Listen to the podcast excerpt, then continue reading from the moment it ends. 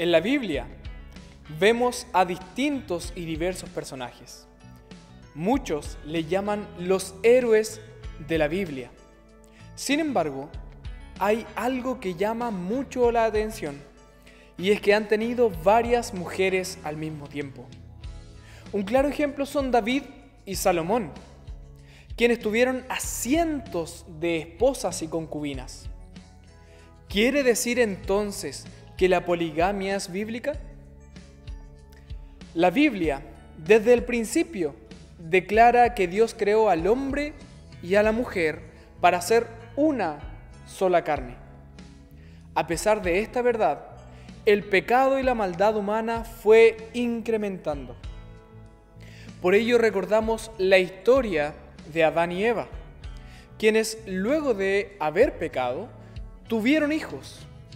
Uno de ellos fue Set, de cuya genealogía vendrían grandes hombres como Enoch, como Noé, quienes hicieron cosas maravillosas y buscaron a Dios fervientemente, y de hecho, cuya descendencia vendría el Salvador.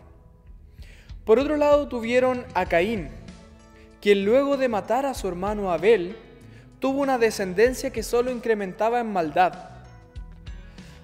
Un claro ejemplo de esto fue un hombre llamado Lamec, el primer polígamo de la historia, de quien se pueden afirmar dos cosas. La primera es la extrema maldad que había en él. Su cántico en Génesis 24 era, si siete veces será vengado Caín, Lamec en verdad 70 veces 7 lo será. Una exageración de maldad. Lo segundo era que Lamec tendría muchas mujeres como trofeos, como si fuesen cosa, claramente mostrando un desafío a Dios y a su ley.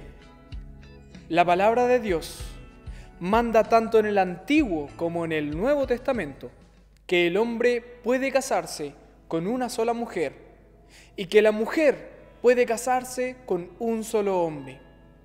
Esto debemos recordarlo siempre. Que el Señor te bendiga.